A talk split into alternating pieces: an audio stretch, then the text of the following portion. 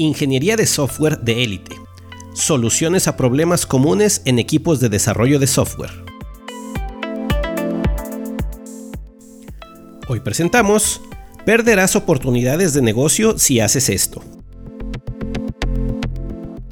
Una vez, un director de empresa me dijo que su producto de software estrella se estaba quedando rezagado. Tenía varias funciones, pero estaban especializadas en un nicho del mercado no podía ofrecerlo a nuevos clientes u otros giros.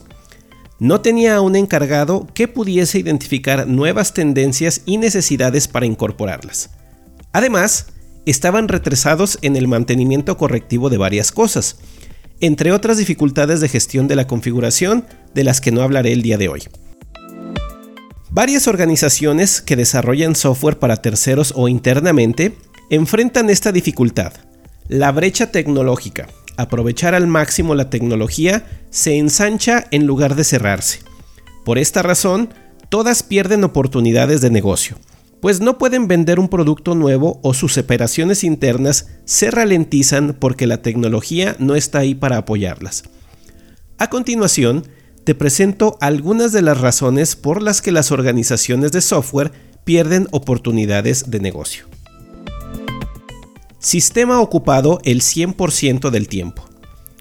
Muchos hablan de la productividad y cómo aumentarla. El sueño de muchos managers es alcanzar el 100% de la ocupación del equipo, que no haya tiempos muertos y que básicamente todos estén trabajando en horario continuo sin pausa. Piensa por un momento, si dedicas todo tu tiempo y concentración a una sola tarea durante una jornada prolongada, ¿Qué sucede con el resto de las actividades? La respuesta es que se quedan esperando hasta que tengas oportunidad de atenderlas. Los equipos y personas asignados en 100% de su tiempo a actividades planificadas padecerán estas situaciones.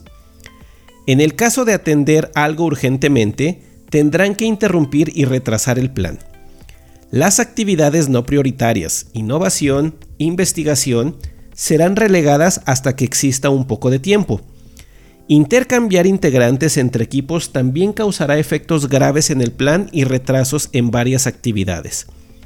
Lo ideal siempre es buscar un porcentaje de desasignación que los equipos podrán usar en estas circunstancias. El principio de Peter. En empresas que se organizan jerárquicamente, las personas solo pueden acceder a sueldos y prestaciones mejores si ascienden en la estructura. Es aquí cuando ocurre lo que formuló Lawrence J. Peter. Ascenderán al puesto donde alcanzarán su máximo nivel de incompetencia. Muchos desarrolladores brillantes son ascendidos a puestos de liderazgo y gerencia como un reconocimiento a sus habilidades, y porque es la única forma de pagarles más. Pero en lugar de ganar un buen líder de equipo, pierdes un buen desarrollador. En esta posición tienen nuevas responsabilidades para las cuales no está calificado y su desempeño será menor.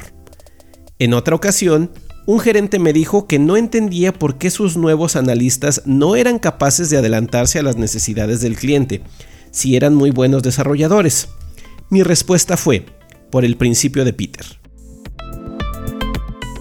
La ley de Parkinson.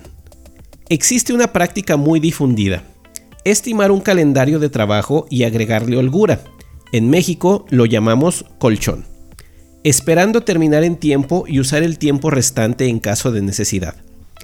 El trabajo, en la mayoría de los casos, seguirá la ley de Parkinson y se expandirá hasta llenar todo el tiempo disponible, a veces excediéndolo.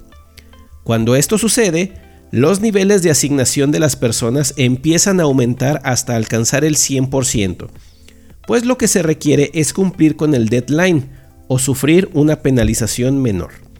A veces, empezarán a asignar más personas al proyecto con tal de acabarlo y le sucederá la ley de Brooks. Ciclos de retroalimentación muy largos. La mejor retroalimentación siempre será la del cliente y el usuario utilizando el producto de software. Por lo tanto, mientras más pronto la obtengamos, más pronto podremos incorporar mejoras o saber necesidades nuevas. Muchos equipos de software, por su forma de trabajo, toman mucho tiempo para obtener esta retroalimentación.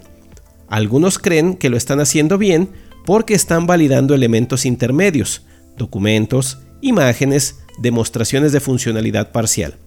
Pero reitero, la mejor retroalimentación será la del cliente y el usuario usando el producto.